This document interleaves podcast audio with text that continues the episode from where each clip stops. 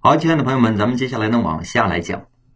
很多年以后，这两封奏章被认为是庆历年间最伟大的疯子欧阳修的开山之作，是他成为顶级君子又同时把新政玩死的证据之一。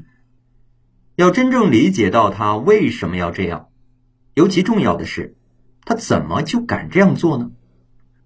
那么这需要重新回顾一下宋朝当时的政府名单：宰相张德相、晏殊，枢密使杜衍，参知政事贾昌朝、范仲淹，枢密副使韩琦、复辟，全三司使王尧臣。这份名单里，范仲淹、韩琦、复辟、王尧臣都是自己人。晏殊是复辟的老丈人，张德相认为新党很可爱，时刻都笑得跟朵花似的。杜衍更不用说，此人以后倒霉都是因为跟新党结盟。外人只有贾昌朝一个，那这是多么好啊！好的空前的形势啊！在洗清了吕夷简的余党之后，夹在清洗时表现积极的于静。蔡襄等知谏院的同僚，那还有什么事是做不到的呢？对此，欧阳修强烈要求抓住形势，把新政里的第一条要旨“责人”上纲上线，达到一个完美的理想程度，即进贤退不孝，把君子们都提上来，把小人们都赶下去。只有这样，宋朝才能焕然一新，重新做人。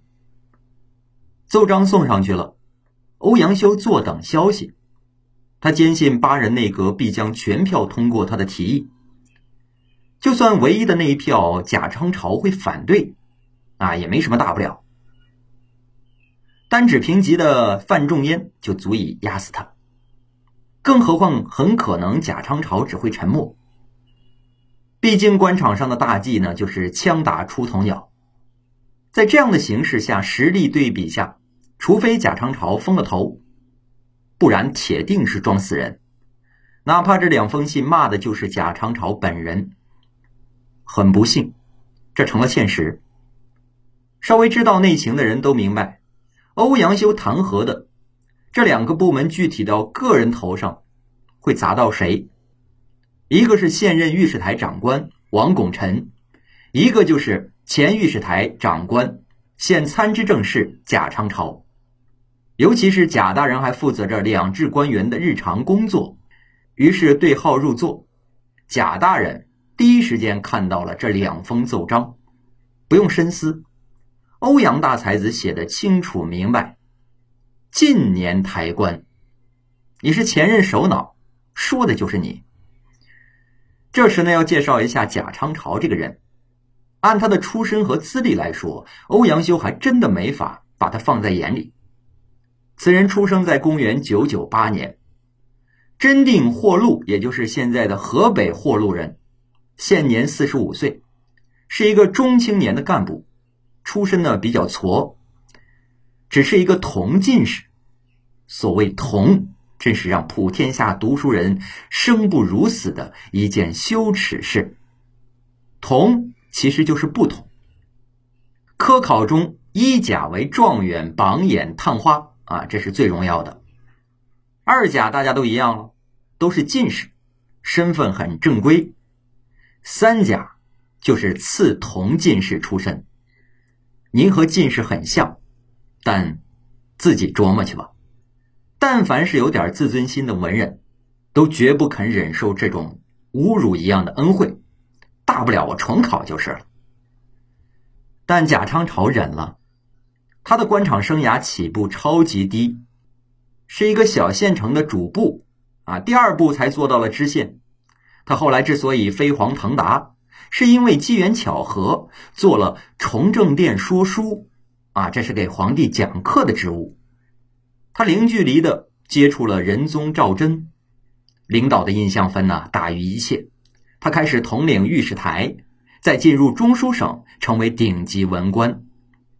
这样的资历，你让欧阳修拿哪只眼睛看得上呢？典型的小人，出身卑贱，学识低微，不走正路，混得越高危害越大。退不孝，啊，这就是当时天下最大的不孝，一定要把他搞倒。就这样，欧阳修犯错了，一个没有出身的人能够混到这一步，对官场的理解、对手段的使用，都不是正常思维普通人所能了解的。贾昌朝啊，的确是人单势孤，在政府里没有什么发言权，但是很幸运呢。他的老部下们都被欧阳修踢到了他这一边。整个御史台以及从御史台出来的高升或者退休的人，都是他的盟友。这些人在搞事弹劾别人的时候，欧阳修还在风花雪月吟诗作对呢。这就决定了此次斗争的主调。欧阳修的武器只有道义和文字，可这些人能无孔不入，直达要害。从君子们立身扬名的最根本处挖出毛病来，他们很容易就让人身败名裂。搞人是一种艺术啊，所谓指南打北、指桑骂槐、指鹿为马，反正就是让人摸不透。贾昌朝们出手，先没理会京城里气势汹汹的欧阳修，而是悄悄的派人潜入了陕西四路，那里是战场。是新政各位君子的发祥之地，砍掉这里的荣耀，才能击碎君子们高大形象的泡沫。具体的出手人选是御史台里的监察御史梁坚，啊，这真是位行家里手。他选中的目标和动手的部位都是最准确、最尖锐的。目标滕宗亮，部位钱。滕宗亮是和范仲淹同年，两人一起考中的进士。最初的工作地点呢也在一起。范仲淹的第一份业绩，修建瀚海长堤时，两人就在一起合作，可以说是真正的老朋友。到了西北战场上，两人也是一起为国出力。问题呢，也就出在了这里，和最近的这次定川寨之战有关。葛怀敏战败之后，荆原路彻底被打穿了。范仲淹不顾一切的，只带了六千人马出战。平心而论，没人敢说他有必胜的把握。弄不好他再败了，宋朝就真的一败涂地，再没有底牌了。幸运的是，李元昊主动撤退，他要的不是决战。滕宗亮当时是荆州城的知州啊，战火烧到了他的城下的时候，他比荆原路上的大老板王岩还要惨，没有兵，只好征集了几千个农民，穿上军装，站在城墙上站岗。这跟等死差不多，连他在内，荆州城里一片惊慌，全体发抖。幸好来的是范仲淹，而滕宗亮的罪行就在这里犯下。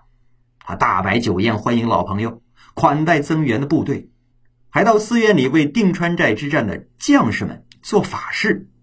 一系列举动做完之后，宋史官方也承认，当时居民的恐慌情绪大大的缓解了。我军威武，增援迅速，那还怕什么呢？但是问题也出现了，做事是要花钱的呀。滕宗亮没法点石成金，他动用了官银。梁坚查得很仔细，前后一共是十六万贯，他当场就要滕宗亮交出使用明细，把所有的账目都交出来。结果呢，滕宗亮只能列出来十万贯的去向，其他的就实在没有办法说清楚了。梁坚很满意，要的就是这种结果，交不出来最好。他没给滕宗亮再解释的机会，立即就消失了。不过没回开封啊，而是跑到了河北路林州方向。他又去找张抗的毛病。张抗是临危受命，解救宋朝河北整路百姓的人，没有他，宋朝已经丢掉了丰州城一带的广大国土。更不用说他击败了不可一世的李元昊，为宋朝争得了巨大的荣耀。可是，在御史台看来，不管你有多大的功，也要查一查你是不是很贪啊，是不是手脚和滕宗亮一样的不干净。为了节省篇幅，我们就不绕弯子了，直接切入这件事的重点。当时几乎所有人都知道，这种贪污一查一个准，宋朝边关的守将们。都有大笔的超巨额款项去向不明，如果再查，还能查到他们有超多的灰色收入。最早的例子就是清涧城里的仲士衡，他在战争期间就被调查过，如果没有庞吉保他，他早就撤职查办了。当时他非常感动，对庞吉说：“世恒心如铁石，今为相公落泪呀！”都被逼到这份上了，他的钱是怎么来的呢？清建成自主经商，不向开封上税，这不是挖宋朝的墙角是什么？那么钱又去哪儿了呢？要人上战场卖命，你得给钱呐。宋朝官方给的那点银子，七折八扣的到士兵手里都不够买碗酒喝的，凭什么让人把命交给你？所以滕宗亮、张抗呢都手脚不干净。他们用各种手段弄到钱，再把钱给部下们发下去，这样才能调动起只认钱、没太多觉悟的宋朝禁军。实例，请参考张抗是怎样成功的，以及刘平是怎样失败的。战场上，宋军都能挤到主将身边要赏钱。话说到这里，应该知道御史台的人贾昌朝们是怎样的卑劣了。这完全是蛮心昧己，揣着明白装糊涂。还没卸磨就想杀驴，战争警报还没有完全解除呢，就想怎样祸害自己人。梁坚在河北路转了一圈，把张抗的罪证也都收集好了，这才回的开封。任务是圆满完成了。欧阳修，你这个后生小子，就等着哭吧，先放过你。小帮兵没工夫理会。要第一步就搞臭你的党魁啊，让皇帝陛下看清楚所谓的君子都做了些什么。官方记录里啊，仁宗皇帝是大怒，关键是他心疼。西北打仗，根据他的性格，我们可以知道，死的人越多，他就越难过。其实这都是他的大机遇呀，多可惜，他愣是给错过了。不是冗兵吗？把禁军源源不断的派上去，多死几批，什么麻烦都没有了。老天原谅我，这并不是我人品恶劣顺口胡说。现代战争学家早就总结过了，战争之所以爆发，就是战备物资太多了，必须得消耗。第一次世界大战、第二次世界大战都是这样打起来的，宋朝也是这样。吕岩昊不就是消耗够了才回心转意的吗？现在抛开死人谈金钱啊，前面说过了，宋朝的国库都空了，皇帝的私房钱、内裤也都被掏出来当军费了。勒紧裤腰带供养你们这些大兵，可是竟然拿俺的钱中饱私囊。愤怒中，仁宗的脑子是急速运转，好多年的事儿突然间变得清晰了。滕宗亮，很熟嘛？当年俺只是和宫里的妹妹们多亲近几次，这人就曾经上书说：“啊，陛下日居深宫，流连荒宴，临朝多雷，行倦色。”绝世不如挂圣怀，整个一个纵欲过度、头脑发昏的小色鬼。越想越怒啊！来人，派人继续去西北清查，把唐宗亮的问题仔细研究，当做典型来推广。不过真是悲哀，他的命令刚到，御史台里意气勃发，正想大干一场，结果梁坚先生突然间挂了。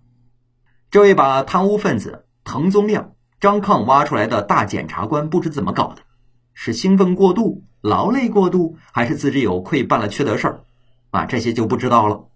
反正迅速病倒，迅速病死，彻底重新做人去了。御史台里的人不管这个，个个都是意志坚强的好同志。死个人算什么？马上就有人站了出来，代替梁坚办公。他们扑向了晋州城。向滕宗亮要自上任以来所有花销的账本，老实的交出来。滕宗亮的反应很绝，账本儿，呃，这个东西应该有，好像有，最近放哪儿来着？啊，找到了，各位御史台，请看，这堆灰里都是。他一把火都给烧了，当场毁灭证据，还有比这更嚣张的挑衅吗？您至少给个面子，说丢了，甚至某天写日记没纸借用了也成。可就是明白的告诉你，我烧了。要说御史台的人素质真高，没有生气，很安静的收拾指挥，返回京城，向皇帝报案才是最重要的。这回的成绩真的是更大。现在消停了，来分析一下滕宗亮为什么要这样做？他真的是疯了吗？不，从这件事上就更能看出来御史台的人是不是人。滕宗亮悲愤到了极点，老子玩命打仗，你们在后方享清福，现在平安了，居然为了几个小钱儿来给我穿小鞋，你们的工资和恩荫哪点不比我这几万贯多呀？一怒之下烧了账本，我是没法说清，那就不说了，随你们怎么办。双方都心知肚明，御史台无动于衷，就是要黑你，你的痛苦就是我的快乐。这种快乐呢，在宋朝一直都存在着。百年之后杀岳飞时达到了顶点，历史证明从来就没有停过。